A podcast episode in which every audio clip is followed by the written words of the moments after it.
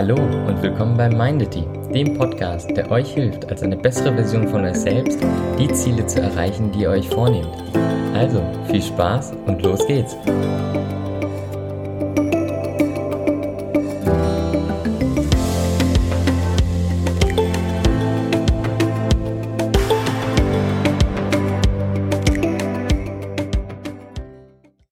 Hey, schön, dass du wieder eingeschaltet hast. Ich habe heute ein Thema für dich, was aus der Psychologie kommt. Du musst dir vorstellen, wir Menschen haben ziemlich lange ohne Geld gelebt. Und wir haben auch ziemlich lange ohne die moderne Technik gelebt. Und das heißt, wir sind an sich von Natur aus, also im Laufe der Evolution, nicht dafür gemacht, wirklich mit Geld und den modernen Entscheidungen des Alltags umzugehen. Was bedeutet das im Detail? Es gibt ein Phänomen beziehungsweise mehr oder weniger sogar einen Fakt, weil der ja messbar nachgewiesen werden kann, der sich Temporal Discounting nennt. Ich möchte mit dir mal ein kleines Spiel spielen. Stell dir vor, ich gebe dir entweder 10 Euro jetzt, also wirklich auf der Stelle kriegst du einen 10 Euro Schein oder 15 Euro nächsten Monat. Was würdest du nehmen? Okay, merk dir deine Antwort. Jetzt zweite Frage. Ich gebe dir an sich 10.000 Euro in 30 Jahren oder ich gebe dir 15.000 Euro in 35 Jahren. Was würdest du da nehmen? So, wenn du deine beiden Antworten hast, dann wird dir vielleicht auffallen, dass du vielleicht der großen Gruppe angehörst, die bei der ersten Frage die 10 Euro jetzt genommen haben, also nicht bereit waren, einen Monat für die weiteren 5 Euro zu warten. Hingegen bei der zweiten Frage, wenn man eh schon 30 Jahre wartet, da kann man ja auch 35 Jahre warten für die 15.000 Euro statt die 10.000. Und das ist das Phänomen, was sich Temporal Discounting nennt. Warum entscheiden wir unterschiedlich je nach Zeithorizont, obwohl in diesem Fall, ich sag mal, die Verhältnisse des Geldes gleich sind? Der Grund dafür ist ganz einfach. Wir haben an sich ja ein Bias vor dem kurzfristigen. Das heißt, kurzfristige, kurzfristiges Glück erscheint uns immer attraktiver als langfristiges. Da entsteht sozusagen ein Glücksungleichgewicht. Und das sorgt dafür, dass wir immer versuchen, eher das kurzfristige zu bevorzugen. In diesem Beispiel sind die 10 Euro jetzt, da stellen wir uns vor, okay, was können wir mit 10 Euro machen? Guck mal, das Mittagessen etc. hier, da. Und zu sagen, okay, ich warte jetzt einen Monat für 15 Euro, also die 5 Euro mehr, ein Monat, das wirkt uns so fern und 15 Euro in einem Monat hat in unserem Kopf so viel weniger Wert als 10 Euro auf der Stelle, dass wir eher die 10 Euro nehmen. Hingegen bei dem langfristigen Beispiel, da ist das so weit weg, so fern von uns, dass es eh nicht greifbar erscheint. Und wenn es eh nicht greifbar erscheint, dann können wir auch länger warten, um somit mehr zu bekommen. Was heißt das jetzt für unseren Alltag? Das heißt, dass wir ja das kurzfristige übermäßig gewichten, mehr gewichten als wir sollen. Wir kennen alle das, ne? Je länger man bereit ist, auf das Ziel zu verzichten, ich sag mal auf auf das Glück zu verzichten, desto höher ist die Entlohnung am Ende. Doch genau dieses Phänomen spielt ja gegen uns. Ich unterteile das gerne in Glück erster und zweiter Ordnung und ich glaube, ich habe auch auf diesem Podcast schon eine Folge darüber gemacht. Ähm, Glück erster Ordnung ist all das Glück, wo wir direkt eine Bestätigung bekommen. Zum Beispiel leckeres Essen. Wir essen es, wir sind happy. Zum Beispiel durch Instagram oder Social Media scrollen. Da kriegen wir ja direkt die Dopaminbestätigung, während wir es tun. Zum Beispiel eine coole Serie schauen, zum Beispiel uns unserem Hobby widmen. All diese Sachen sind Glück erster Ordnung, weil das einfache Tun an sich direkt Glück produziert oder Freude. Und dann gibt es aber auch Glück zweiter Ordnung. Glück zweiter Ordnung ist immer dann, wenn die Arbeit an sich oder das, was wir tun, die Aktivität an sich kein Glück produziert, sondern erst im Nachhinein Glück produziert wird. Zum Beispiel Sport machen. Sport machen ist ja an sich jetzt ich spreche jetzt mal für die meisten, da gibt es natürlich Ausnahmen, aber ist ja an sich nicht spaßig. Es ist anstrengend. In dem Moment macht es uns ja keinen wirklichen Spaß. Wir sind erschöpft, das ist anstrengend, aber im Nachhinein sind wir ziemlich glücklich darüber, Sport gemacht zu haben.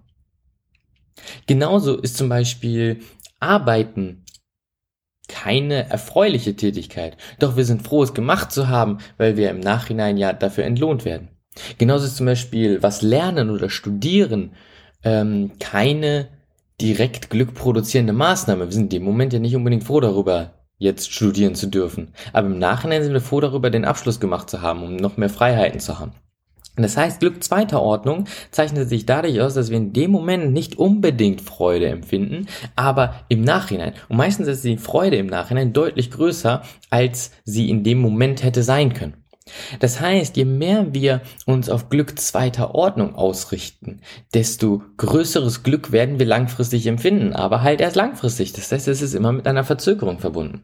Doch das Phänomen von Temporal Discounting sorgt dafür, dass wir genau nicht so handeln, sondern dass wir immer den nächsten schnellen Glückskick suchen. Ob das auf Social Media ist, ob das in einem Netflix-Marathon ist, was auch immer. Wir werden immer das Schnelle suchen. Und das sorgt dafür, dass wir eine Reihe an theoretisch schlechten Entscheidungen treffen oder dazu geneigt sind, diese schlechten Entscheidungen zu treffen. Nehmen wir mal Beispiel, du möchtest dich gesund ernähren. Du empfindest ja in dem Moment jetzt kein besonders großes Glück, auf die Pizza zu verzichten oder auf den Burger. Aber im Nachhinein bist du froh, es gemacht zu haben. Das heißt, da musst du jetzt wirklich gegen dieses kurzfristige Glücksungleichgewicht ankämpfen. Jetzt habe ich das Thema ziemlich lange eingeleitet und ich hoffe, du konntest mir bis hierhin folgen, denn jetzt geht es an sich darum, wie du das Problem lösen kannst. In derselben Studie, nämlich der, womit man an sich mit Geld umgehen soll, hat man ein kleines Experiment durchgeführt. Und da hat man den Leuten gesagt, ihr kriegt jetzt äh, 1000 bzw. 10.000 Euro und ihr sollt dieses Geld verteilen. Ihr könnt damit euch, ähm, ihr könnt damit verreisen, ihr könnt euch damit schöne Sachen kaufen, ihr könnt es äh, sparen, ihr könnt es für eure Altersvorsorge beiseite legen. Das waren die Optionen. Und die erste Gruppe, die sollte das Geld einfach verteilen. Und die Leute haben es einfach verteilt. Im Schnitt gingen 7% an die Altersvorsorge. An sich ja ein sehr, sehr wichtiges Thema, aber es ist ja ein Thema, was noch sehr lange hin ist für die meisten. So, die zweite Gruppe, die hatte ein recht besonderes Erlebnis. Die hatte nämlich eine Virtual Reality Brille auf und durfte dann sozusagen eine alte Version von sich selbst sehen. Das heißt, da wurden Fotos gemacht, die Fotos wurden mit Photoshop etc. Ähm, zu einem kleinen Avatar bearbeitet und der Avatar wurde dann sozusagen älter gemacht, so dass man sozusagen mit der alten Version von sich selbst sprechen konnte. Man konnte sozusagen mit der mit der ja fast in Rente Version von sich selbst sprechen. Und man hatte da so eine kleine Interaktion mit der alten Version von sich selbst, so als würde man in die Zukunft reisen und sollte dann dieselbe Entscheidung treffen. Wie verteilt man das Geld? Und ganz witzig natürlich ähm, ist die Menge, die dann in die Altersvorsorge gegangen ist, fast doppelt so groß gewesen. Warum? Ja, weil jetzt ist dieses weit entfernte Thema plötzlich greifbar geworden. Man empfindet keine Sympathie für die alte Version von sich selbst, aber in dem Moment, wo man mit dieser alten Version interagiert, wird es verbildlicht, was es bedeutet, etwas für die Altersvorsorge beiseite zu legen.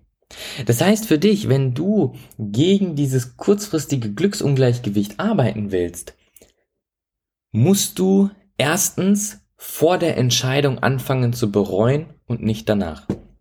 Was heißt das genau? Stell dir vor, du legst nichts zur Seite für die Altersvorsorge, dann wirst du es irgendwann im Alter bereuen. Doch warum erst im Alter? Also bis dahin zu warten, um es dann zu bereuen, ist ja an sich zu spät, weil jetzt kannst du nichts mehr daran ändern. Wie wär's, wenn du an sich die Reue der Zukunft dir schon in die Gegenwart holen könntest? Das heißt, du stellst dir einfach mal vor, okay, ich lege jetzt nicht zur Seite für die Altersvorsorge. Wie fühlt sich das im Alter an? Wie fühlt sich das im Alter an, da an sich kein schönes Leben zu haben? Viel zu wenig zu haben. Nicht genug Geld zu haben, um mal mit den Enkelkindern irgendwas Cooles zu machen. Wie ist das so vom Gefühl her? Und sich alleine auch nur für wenige Minuten da reinzudenken, sorgt dafür, dass man die Reue der Zukunft schon in der Gegenwart fühlt. Und das sorgt dafür, dass deine Entscheidung komplett anders ausfällt. Das heißt, überlege dir bei der Entscheidung, ähm, was ist das Endergebnis und bereue ich es? Und indem du sozusagen an sich die, das Gefühl der Zukunft dir in die Gegenwart holst, hilft das dir schon in den meisten Fällen eine bessere Entscheidung zu treffen. Die zweite Methode ist die 10-10-10-Methode. Und an sich sagt die 10-10-10-Methode, dass du dir bei jeder Frage, wo du dir vielleicht etwas unsicher bist, was du tun solltest, dir mal überlegst, okay, was sind die Konsequenzen in 10 Minuten, in 10 Monaten, in 10 Jahren? Beispiel, ungesundes Essen. Was ist die Konsequenz in 10 Minuten? An sich nichts Besonderes. In 10 Minuten habe ich zu Ende gegessen, fand es ganz lecker, das war's. In 10 Monaten, ja, wenn ich das öfter mache, habe ich auf jeden Fall Gewicht zugenommen, fühle mich nicht mehr so fit, habe nicht mehr so viel Kraft, sehe nicht mehr so gut aus, habe schlechtere Haut etc. Wie ist die Konsequenz in zehn Jahren? Oh ja, ja, da muss ich dann vielleicht öfter mal zum Arzt wegen Übergewicht, Cholesterin, All das wird dann zum Problem. Das heißt, die 10-10-10-Methode sorgt in diesem Moment dafür, dass ich mal die langfristigen Konsequenzen spüren kann, dass ich da ein Gefühl für kriege, okay, was sind die Konsequenzen? Und in dem Moment, wo ich anfange, diese Konsequenzen zu spüren, kann ich besser darauf eingehen und sie auch in meiner Entscheidung berücksichtigen. Das heißt, bei jeder Entscheidung, ne, 10, 10, 10 und schon habe ich eine ja, eine, eine Stütze für meine Entscheidung. Ich nehme mal zum Beispiel an, du hast Gehalt bekommen und möchtest, überlegst dir, ob du Geld sparen sollst. 10-10-10-Methode ist da perfekt geeignet. In 10 Minuten ändert sich gar nichts. In 10 Monaten habe ich eine schöne Summe, auf die ich stolz bin. In 10 Jahren ist diese Summe enorm groß und ich freue mich, so viel gespart zu haben. Das heißt, da kannst du mit dieser Methode unfassbar gut gegen dieses Phänomen arbeiten und an sich mehr langfristige Entscheidungen treffen, die dich voranbringen, als kurzfristige Entscheidungen, die dir nur den Kick geben. Ich hoffe, du konntest das was für dich mitnehmen. Probier das wirklich aus. Die beiden Methoden haben mir sehr geholfen, um an sich bessere Entscheidungen zu treffen und nicht mehr so kurzfristig zu planen. Schreib es dir am besten irgendwo auf, so als kleine Eselsbrücke, sodass du die nächsten Tage ein bisschen dran denkst, bis es zur Gewohnheit wird und ab dann triffst du hoffentlich die besten Entscheidungen. Ich danke dir. Bis zum nächsten Mal. Ciao.